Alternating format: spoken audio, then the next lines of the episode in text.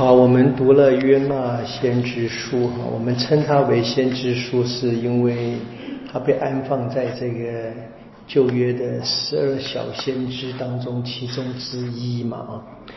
但是我们读过了很多先知书，我们读过了呃伊莎伊亚、呃耶勒米亚，然后厄泽克跟达尼尔，我们读过了亚毛斯、欧瑟亚啊、约尔，我们发现大概唯一可以相比的是欧瑟亚先知书前三章，就是欧瑟亚的故事啊，对不对？那这边是约纳的故事。所以，我们跟我们所读过的先知书，天主透过某一位先知带他讲话啊，传达的通常都是什么？是警告，应该要悔改的，甚至于恐吓性的语言，说再不悔改的话，你们就会遭到惩罚等等的。那这边除了这一个约纳的，在第三章说他进城走了一天的路啊，只说了一句话，还有四十天，尼尼微就要毁灭了。那别处都没有什么地方跟先知书有关的了啊，就是可以看见是一个很特别的。那我们说跟欧塞亚可以比比较一下呢，还是有差别的。固然它都是一个一个人的故事，但欧瑟亚应该是真人啊，真事啊，真正的这个故事，他的生命成了一个征兆啊，这个天主要让人们看见天主怎么样对他的子民的恩爱，永远不放弃。所以说，欧西亚应该怎么样去娶娶一个这个不忠实的女人，而且永远不放弃？约纳的故事是蛮蛮不同的了啊。那么我们看一开始，他是个历史人物啊，他是阿米泰的儿子约纳。这个人在圣经中有出现啊，是在列王记下十四章，在北国哈，就是后期，他预言这个亚罗贝罕二世要当王的啊，那个那个人啊。好，所以这个人是个真，但是故事我们知道，我们其实读过历史，尼尼微从国王到百姓，每一个人都悔改，包含牲畜都守在没没有的事儿，是，所以应该是一个后人，后人就是用了这个约纳当做一个创作的题材啊，那么写了这个故事，所以这故事其实比较好的话，应该是用现在的文学的，应该是寓言故事，我们说小故事大道理。小故事，所以不能把它看成一个真实的、真实的这个历史事实。如果你这个东西能够明白的话，你就不会去问那个把约纳吞下的鱼什么鱼，对不对？有人说是金鱼，有人说是鲨鱼啊，对不对？好像那个鱼的肚子是空的一样，可以空间里面待三天，对不对啊？这样的看着，但是不是这个鬼不这么回事嘛？好。那一开始我们看见了很有趣，约纳的故事呢是天主呢要让他去警告尼尼为人，然后呢他不愿意去，他他就上船要往西方往塔尔斯，他躲开上主的面啊。我们知道那个圣经有一句话，有有个人就说天主哪里可以躲到你躲开你呢？我到日出之方，我到辽海之滨，你也在那里？逃不掉的，这应该有那个圣文的背后在那边讲的。而且我们知道最有趣是，想要逃开上主的面，我们不唱圣歌吗？说天主住在我心中吗？逃哪去了？就这很有很有趣的讲。然后，然后当这个风暴时了怎么样？这个船长就叫他起来求他的神，所以很明显是多神的背景嘛。所以每一个人有自己的神，然后呢，每个人要求自己的神，希望有一个神灵验就够了。对，比较好的嘛。好，然后呢，约纳说他自己是，他承认是因为他。然后呢，他这边就讲出了天主是哪一位啊？在第九节，他说：“我是希伯来人，我敬畏的是那创造海洋和陆地的上天，海洋和陆地的上天的上主天主，所以创造天上、地上、地下的一切。所以这些描述，约纳描述他所相信的神是创造者。”啊，这也是犹太人他们对向外邦人去介绍他们的神。我们最好的一个例子在中途大师录十四章啊，你们记得保罗治好一个摊子嘛，对不对？别人把他当做那个神来拜，把这个巴尔纳布看成宙斯，把保罗看成赫墨斯嘛，哈。我说我们也是人啊，对不对？我要给你们介绍天主，那是创造天地的天主，这是一样，这是最最经典的这一个。就当然这边表达什么说，他是一个或者是唯一的神，或者是最高的神。啊，一切包括你们你们所信的神，还是我们的神创造的，大家可以这么说了。这个这在那个宗教的比较里面，好，然后呢，这个人约拿就说了，你把我丢到海里面可以解决问题的。好，那这些人你看，就是我们说嘛，每个人都有良心的嘛，在在恻隐，他是没办法，他们他在没办法之后呢，求天主了，说。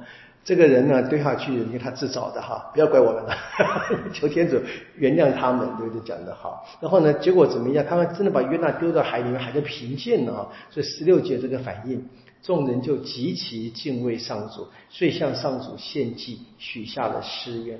这还蛮像我们每一个福音的奇迹故事的结尾啊。大家就赞美天主啊，信不信另外一回事啊。先感谢他一下比较比较重要，对不对啊？讲得好，好。然后呢，第二章是蛮奇怪的。第二章大概做第一节跟第二节，看第十一节是原文吧。那这就是在中间这个故事呢，这个这个约纳在鱼中的祈祷，你读读看，跟这个事件没有关系，哈，就就是连接不上。所以一般人会说是后人后人啊写的了，因因为这边说他在约约纳在渡鱼肚中求天主嘛。后面帮他加了一句祈祷文，这样子大概这个样子。好，这个并不重要了。那第三章是结果呢？是约纳怎么样？他再次被天主召叫。你看见啊，天主不放弃的啊。那约纳现在怎么样？他也得屈服 啊，屈服，他跟去了，还感觉到不太甘愿，只讲一句话啊，要走三天，他只讲一天，对不对？反正很有趣的描写。你可以注，我们可以注意到这这样的一个，其实蛮蛮跟我们信仰的实际情况蛮类似的。我们不都一样吗？对不对？我常常跟大家说的话，就是我们进堂的样子就就是跟约纳一模一样，对不对？不甘不愿的，对不对？一样的，这都是类似的。好，然后呢，尼利维人却不一样，很惊人的怎么样？就是从国王每一个人到牲畜牛羊都一起守斋。哇，好好狠啊！然后人和牲畜都身披苦衣，牲畜也穿苦衣，很有趣啊。好，那人怎么样恳切求天主？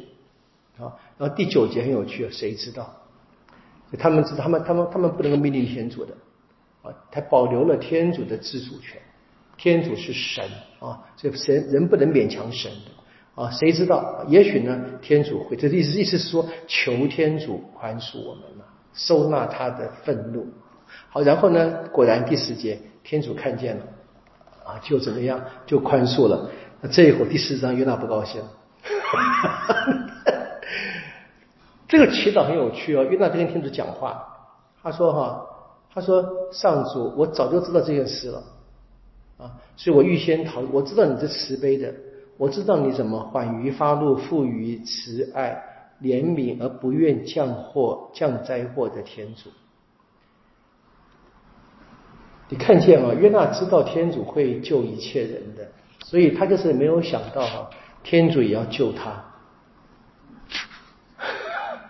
啊！因为他对于神的观念就不符合天主本身的本质嘛啊！所以这是忘忘，这是关键了啊！我们都我们都自己以为很了解神啊，其实我们离天主非常远。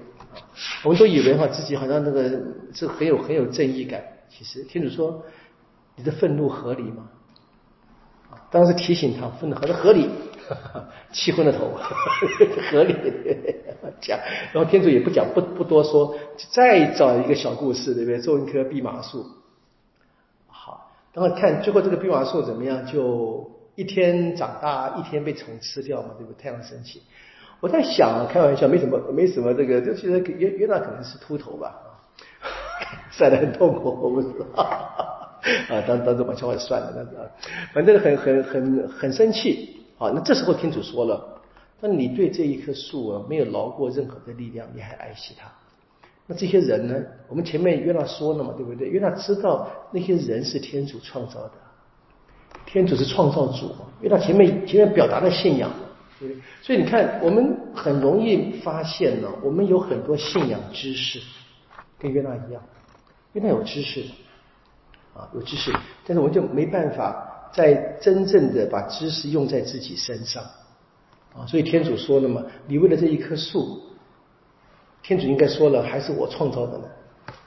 哈，你都那么的那么的怜惜他，那么何况那些人呢？十二万不能分辨自己左右手的人，可能是指这些人不认识天主无知嘛？就是不不能分辨主，算是无知嘛？也可能是很写实的说，有十二二万个小孩子那你加上大人跟这个什么男人女人更更更是更多了嘛，要叫多好几倍，对不对？你可以看见这是描写的哈，这个故事很简单嘛，就是让我们去重新去反省啊，我们的天主观，还有我们的信仰啊，跟我这个人呢。